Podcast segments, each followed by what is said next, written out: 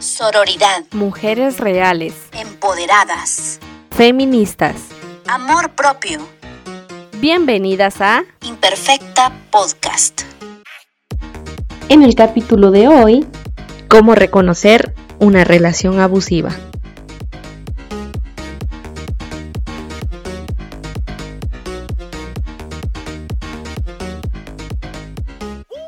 Bienvenidas a Imperfecta Podcast. Hoy tenemos como invitada a la doctora en psicología Dina Elías. Ella ejerce como psicóloga clínica y comunitaria, es docente e investigadora y tiene experiencia en violencia patriarcal, abordaje, intervención, prevención y erradicación de la violencia contra las mujeres. Bienvenida.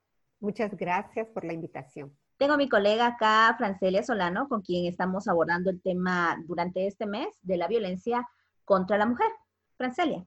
Bueno, me gustaría empezar con lo esencial. ¿Cuáles son las características de la violencia patriarcal? Bueno, la violencia patriarcal para muchos es la violencia contra las mujeres, pero yo creo importante y necesario que se le llame como precisamente tú la nombras, como violencia patriarcal.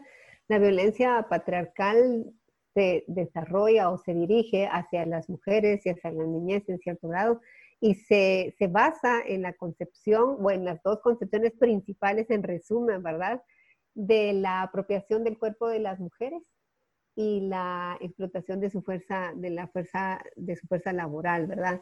En esas dos características, basándose en esos dos presupuestos del patriarcado, en esos dos eh, principios del patriarcado, ahí entonces se genera una serie de mecanismos que se expresan en distintas formas de violencia, pero que tienen que ver con esas cosas de fondo, ¿verdad? Con la apropiación del trabajo de las mujeres y con la idea de que el cuerpo de las mujeres pertenece a los hombres dentro del sistema patriarcal. Y si hablamos de identificar la violencia, ¿cómo podemos hacer o cuáles serían las señales que deberíamos identificar, eh, por ejemplo, en una relación de pareja? Bueno, eso es muy importante. Es una pregunta importantísima porque hay muchísimas señales que se dan en la primera etapa de la relación, pero que por no considerarse tan graves o tan significativas, tan claras como otras que se dan más adelante en la relación, no levantan esas alertas en la mujer que está en esa dinámica, pero que sí pueden ser manifestaciones de una relación violenta incipiente que se puede convertir en algo mucho más violento abiertamente. La forma, golpes y respeto, comentarios, ¿verdad? Intervenir en tu vida, esa es una muy clara. Otras menos claras son, por ejemplo, el control que ejerce sobre ti o que quiere ejercer sobre ti. Te empieza a decir cómo te tienes que vestir, cómo no te tienes que vestir, con quién tienes que hablar y relacionarte y con quién no. Te empieza a alejar de tus amigos, de tus amigas, de tu familia. Esa es otra señal. Te obliga a tener actividad sexual que tú no quieres no respeta, y puede ser desde besos, caricias, ¿verdad? No una actividad sexual completa, pero no respeta cuando tú expresas que no deseas algo o que sí quieres algo y que sobre todo te está, te está haciendo sentir obligada. Emocionalmente también hay otras señales que son implícitas, lamentablemente, y por eso son más difíciles de, de registrar. Por ejemplo, si te hace sentir emocionalmente responsable por todas las dificultades que tienen en la pareja si te hace sentir a ti emocionalmente responsable por él. Por ejemplo, si tienen alguna discusión o alguna desaveniencia que puede ser ligera, por ejemplo, o grave, pero después te dice, es que tú me haces enojar, es que es culpa tuya, es que tú no haces lo que, lo que tiene que hacer para que esta relación funcione. Y te lo dice todo el tiempo, por ejemplo. Te está culpando, te está cargando a ti la responsabilidad. Esa es otra señal de violencia. Te pregunta dónde estás. ¿Dónde estás ahorita? A veces es como una normal y por eso es difícil hacer el registro claro de esto. En un país tan inseguro como Guatemala, si tú te reuniste con tu novio, con tu pareja y después cada uno se fue a su espacio y te pregunta, ¿dónde estás? ¿Llegaste, llegaste bien? Es como está preocupándose por mí, ¿no? No me está controlando. Pero ya después en el futuro, esta serie de, de acciones repetidas, donde siempre te pregunta dónde estás, con quién estás, a dónde vas, también es control. Eh, algo ejemplo que a mí me gusta compartir a veces que ilustra mucho esto es alguien que me contó una vez en una de las situaciones, y no es una persona, sucede con frecuencia. Ay, me mandas una foto de, ay, me voy a ir a tomar café con mis amigas. Ay, me mandas una foto me mandas una foto de cuando estés con ellas. ¿Y por qué, por qué está pidiendo una foto de, de ti y tus amigas? O sea, quiere tanto y conoce tanto a tus amigas. En el fondo quiere verificar que estás con tus amigas y dónde estás. Te pide tus claves. Si me tienes confianza, me tienes que dar acceso a tus claves de tus redes, de tu correo, de todo eso ese tipo de, conductas, por ejemplo, y que hace la otra persona, ay, sí, pues sí, no hay que ocultar, tengo confianza, toma, aquí están mis clases. Es, el, un deseo, ¿verdad?, de controlar, de tener acceso a la vida completa de la persona. Esas son señales muy tempranas y que son eh, implícitas, ¿verdad? No te está insultando, no te está manipulando, no te está golpeando, pero ya está trabajándote para manipularte y ejercer control sobre ti, por ejemplo. Y obviamente si te sientes mal en la relación, asustada, cansada, agotada, controlada, que sientes que ya estás dejando de ser tú misma. Esa es tu conciencia interior que te está diciendo algo aquí no está bien. Si tú sientes que tienes que dejar de ser tú y que estar en esa relación te drena, te absorbe, te quita la energía, las ganas de estar ahí, esa es una señal interna también para ti. Eh, quería saber también si es posible clasificar a los agresores según el tipo de violencia que ejercen. Sí, en el trabajo de, estos temas en las distintas áreas de la psicología y otras, y otras áreas de las ciencias que se han interesado, sí ha habido como distintas clasificaciones o distintos perfiles de agresores. Hay muchas y variadas. Entonces yo me voy a centrar en tres grandes áreas para que podamos identificar la diferencia va a haber eh, personas, por ejemplo, hombres agresores, voy a hablar de hombres agresores porque la mayoría de casos, obviamente, estamos hablando de violencia contra las mujeres, la va a ejercer un hombre. Hay agresores, sino que van a utilizar la violencia como un instrumento, como un mecanismo de obtener lo que quieren, como un mecanismo de controlar a la otra persona. Generalmente son personas, son hombres que son antisociales, bastante narcisistas, y que lo que quieren es eh, controlar a la pareja, controlarla a través de, de, la violencia. Entonces, no van a ser violentos todo el tiempo, en palabras más sencillas, no van a ser violentos todo el tiempo, solo van a ser violentos cuando quieren conseguir algo. Entonces, solo van a amenazar, solo van a, a manipular, solo van a golpear, incluso en caso extremo, tal otro. El otro grupo es eh, un agresor compulsivo. No va a estar golpeando, no va a estar eh, tirando objetos, no va a estar somatando cosas, no te va a estar diciendo verbalmente estas agresiones verbales o ese maltrato verbal, pero sí va a esperar cumplas lo que él quiere. Siempre ves tú cumplas con lo que él quiere, la relación camina bien y armoniosa, ¿no? Entre comillas, hasta se puede sentir normal. Y conocemos mucho de esas parejas. Entonces son esas parejas que tú sabes que hay violencia porque, porque eres amiga de ella y ella te ha contado y a ti no te parecen normales esas cosas, pero la mujer las cuenta con toda naturalidad. Por ejemplo, te dice, no, es que a, fulanito no le gusta que yo me ponga falda, entonces yo ya no me pongo más falda. Pero ella está tranquila, ella ni siquiera se inmuta de que la están obligando a algo. Es ese tipo de agresor. El día que tú te pones falda, porque sabe que eh, tú debes saber que a no le gusta, se va a volver un problema y te va a decir, sí, que por qué te pusiste esa falda pero tal vez ni siquiera te va a insultar, sino que te va a decir, tú ya sabes que a mí no me gusta que te pongas falda. Como la mujer ya está en un mecanismo, en un mundo, en un sistema de control, va a decir, ay, sí, disculpe, se me olvidó y se va a ir a cambiar. Entonces ahí no pasa nada, no hay estallidos. Y el tercer grupo es el de los estallidos. El tercer grupo de agresor es aquel agresor que es violento en todas partes y en todo lugar, que tiene poquísimo control de impulsos y que en caso, por ejemplo, diferente del anterior, el anterior es un Jekyll y Hyde, ¿verdad? Contigo hace todas esas cosas, pero en la calle todo el mundo piensa que es muy bueno porque es muy tranquilo, porque no se da color, ¿verdad? Así en buen chapín.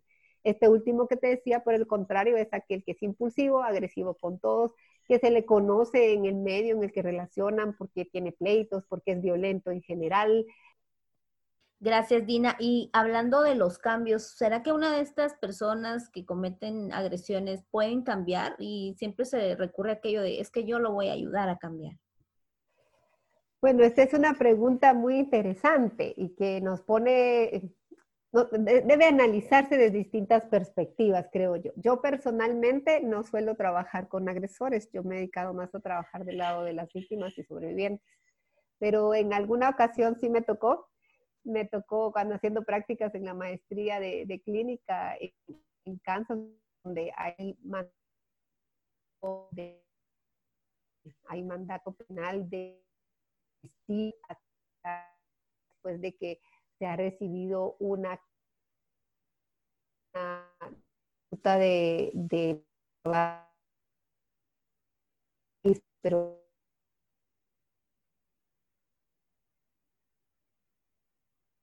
experiencia cambiar porque ellos vinculaban la causa por la que por está maltratando a una mujer, entonces no va a haber un proceso de cambio. Y eso nos lleva al punto tal vez más importante. Nosotros desde la psicología clínica asumimos que una persona puede cambiar si se dan tres condiciones. Si quiere cambiar, ¿verdad? Si lo desea hacer, si hay voluntad, si está lista para cambiar. Y hay toda una teoría y varias teorías que explican las distintas etapas del cambio en relación al problema que se quiere cambiar o transformar o mejorar. Y si puede hacerlo, ¿verdad? Hay personas que simplemente no tienen ni las condiciones psicológicas o materiales para cambiarlo. Cuando se dan estas tres cosas, entonces una persona puede cambiar. Entonces, te podría decir que con acompañamiento psicológico, con una serie de, procesos y cambios concretos, tal vez un hombre sí puede cambiar. Pero si no se dan estas cosas, difícilmente lo va a hacer. Entonces es muy importante entender esto que la persona va a cambiar, si quiere cambiar, no es tu responsabilidad hacer que él cambie y probablemente tienes que tener claro, o más bien seguramente tienes que tener claro que no va a cambiar por ti, va a cambiar porque quiera cambiar y porque sea en las condiciones y se comprometa por eso. Y hay personas que lamentablemente no van a cambiar tan rápidamente. Desde la psicología creemos que todas las personas pueden ser mejores, pero en realidad lo que vemos en las trayectorias es que no todos los hombres agresores van a cambiar, ni tan rápidamente. Y que es mejor que si tú consideras que estás en una relación de violencia muy manifiesta o incipiente, principiando, que mejor te orientes, que busques apoyo, que te informes y que veas la forma de desvincularte y salir de esa relación. Quería saber también por qué es difícil romper el silencio ante la violencia y apartarse de quien la ejerce. Eso también es muy interesante. Depende de donde nos centremos. A veces vemos al agresor y a veces vemos a la mujer que es víctima o sobreviviente de la violencia. En este, en este momento es, es víctima, ¿no? Porque no ha salido, todavía no ha salido de ese proceso. Aquí hay que entender que hay diferencias individuales en todas las personas y también hay ciertos mecanismos que sí hemos observado situaciones en varias personas en común. Una cosa básica e importante es que la, la víctima la mujer que está siendo víctima de violencia nació en un sistema patriarcal. Nació en un sistema donde la violencia contra las mujeres y las niñas está naturalizada, está normalizada. Entonces hay muchísimas cosas que no se ven como violencia, que no se ven como dañinas, como perjudiciales, como equivocadas, cuando sí lo están. Entonces ahí vemos, por ejemplo, todo el proceso del enamoramiento, toda esta idea errónea del amor romántico, donde la mujer tiene que esperar, aguantar, tolerar, etcétera, todas estas ideas de roles de género rígidos donde te dicen que eh, si estás ya casada o tienes hijos en una relación de pareja, es tu responsabilidad mantener el matrimonio, por ejemplo. Yo oigo muchísimo de esto en las pacientes cuando se sienten mal de ser ellas las que puedan estar pensando en tomar la iniciativa de romper o terminar una relación, sobre todo cuando hay hijas o hijos de por medio. Entonces, todas estas enseñanzas, todas estas normas, todos estos estereotipos de género, toda esta normalización de la violencia que la cultura patriarcal hace, dificulta que la mujer tenga activo ese sensor interno, ese radar interno que le dice, esto no está bien. O sea, ¿por qué vas a permitir que, un novio, por ejemplo, un, te, te, trate mal? ¿O por qué vas a permitir que intervenga en cómo tú te vistes, o a, a quién tú le hablas y a quién no le hablas, o que te haga una escena de celos porque te vio con unos amigos o unas amigas un día. Y la lógica de la explicación es, ay, es que me quiere mucho, por eso es que me cela, porque él quiere estar conmigo todo el tiempo, por eso es que no quiere que yo me relacione con otras personas, por ejemplo. Entonces, sí interviene mucho la cultura patriarcal en la explicación que la mujer da sobre la violencia y eso dificulta que tenga más conciencia o claridad sobre ella. Porque a veces las personas tienden a minimizar el miedo que una mujer tiene de que en realidad le pueda hacer algo la pareja o que se pueda llevar a los niños. Y eso es una realidad. Entonces eso es muy importante. También está la vergüenza. Muchas veces a la mujer le cuesta asumir porque se siente mal ella. El proceso de culpar a la víctima se llama que la sociedad patriarcal también ha trabajado muy bien, donde tú tienes la culpa de toda la violencia que te ocurre, no importa qué tipo de violencia, es siempre tu culpa, porque o escogiste mal a la pareja, ¿verdad? Desde ahí, o a cómo andabas vestida, ¿verdad? Pero entonces la mujer tiene vergüenza de contar, de reconocer ante su círculo primario, a buscar ayuda y decir, estoy en una relación donde me están violentando. Si ya lo reconoce, a veces se queda por vergüenza. Ya como dije, por miedo, pero también por vergüenza. También muchas veces por falta de recursos. No sale de una relación de violencia porque no tiene recursos económicos, porque se siente carente de recursos sociales, de personas con las que pueda hablar para expresarle y contarle su situación y que la puedan ayudar. No tiene la información a dónde acudir. Entonces también en esa parte ya hablamos de un sistema comunitario, de un sistema social, de una estructura que debe también dar respuesta para que en esta parte la víctima no se quede por esas carencias, por esa falta de recursos o apoyo que, pueda tener. Gracias. Y precisamente con eso queremos cerrar, Dina, cómo hacer para poder salir de esa violencia. ¿Qué recomendaciones harías a quienes nos escuchan y tal vez se encuentran en una de esas situaciones? Bueno, en primer lugar, hay que, hay que tratar de, tomar conciencia de cómo es la relación. Eso a veces cuesta mucho porque como decir, sé consciente de esto, sé consciente de lo otro, eso no sucede de la noche a la mañana. Pero yo creo que ahí tenemos que enfocarnos en dos aspectos, en lo que como comunidad, como sociedad, como grupos de mujeres y no mujeres, porque este no es un problema solamente de mujeres, tenemos que hacer para educar y prevenir en ese sentido, ¿no? Ya no es permitida, no es normal y no se debe tolerar bajo ninguna circunstancia. Y ahí todavía hay muchos desafíos porque, por ejemplo, está la iglesia, la educación religiosa, la educación formal, la familia, etcétera. Y entonces con estos mensajes que se están recibiendo de esa área, esos mensajes tan fuertes que apuntan a que aguantes, que sí es normal, que está bien y que es lo otro, cuesta mucho que el registro de la misma mujer esté ahí. Pero ¿qué se puede hacer?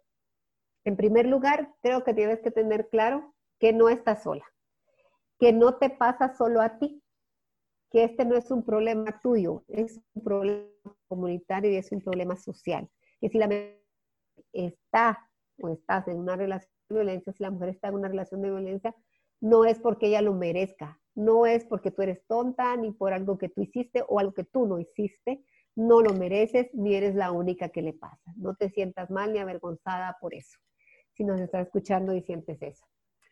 Otros, otros elementos que puedes tomar en cuenta.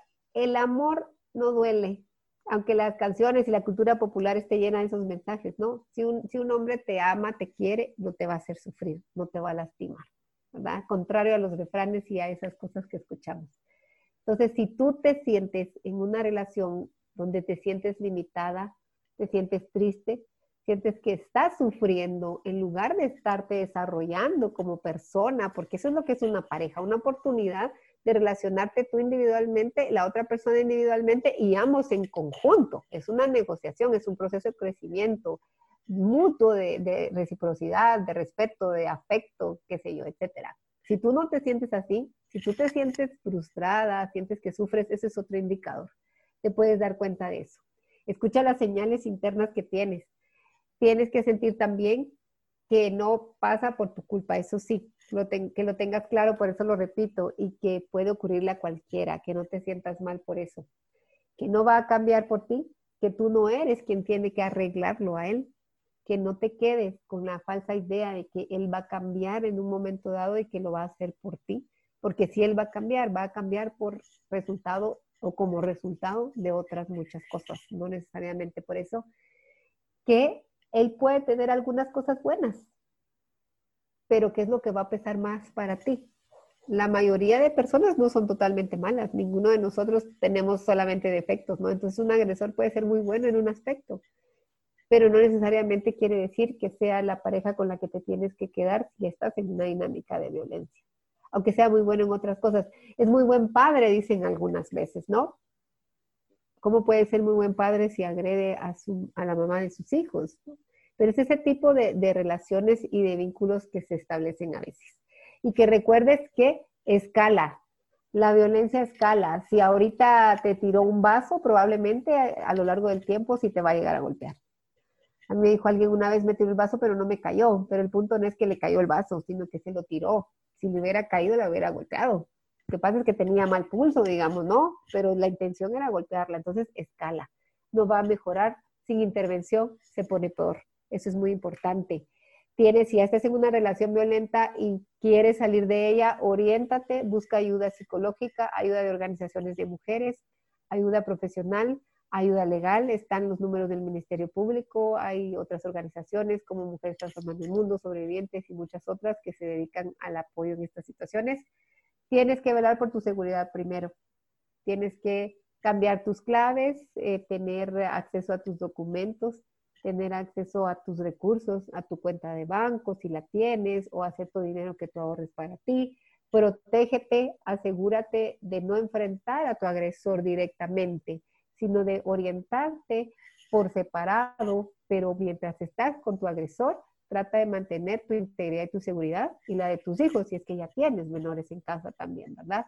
Muchas veces muchas mujeres tratan de enfrentarlo en un momento dado cuando ya sienten la fuerza para eso y lamentablemente lo que termina sucediendo es que el agresor se pone más violento, más enojado y las golpea más fuertemente o hasta puede llegar a matarlas. Entonces, tú tienes que protegerte a ti misma primero y buscar la forma de orientarte para salir de esa relación lo más segura posible. La ley está de tu lado, ¿verdad? También hay leyes en Guatemala que te protegen. Puedes llamar a la Policía Nacional Civil. Ellos tienen la obligación de asistir. Claro que en Guatemala, lamentablemente, no, la respuesta no es ni tan buena ni tan rápida, pero hay de lugares. Háblale a una amiga. Si no te animas a hacer todo esto, dígale a una amiga, a alguien cercano a ti, lo que te está pasando. Y seguramente vas a ir encontrando los apoyos. Y si a ti te toca estar del otro lado, si tú no estás en una relación de violencia, pero conoces a alguien que lo está, por favor díselo.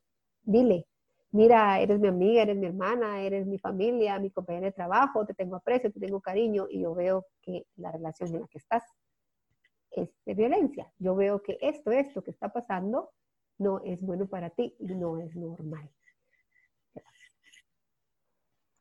Muchas gracias, Dina, por hablarnos de este tema tan importante. Y pues recordamos que este mes continuaremos hablando sobre el tema. Por eso síguenos en Instagram, Facebook y TikTok como Imperfecta Podcast. Adiós.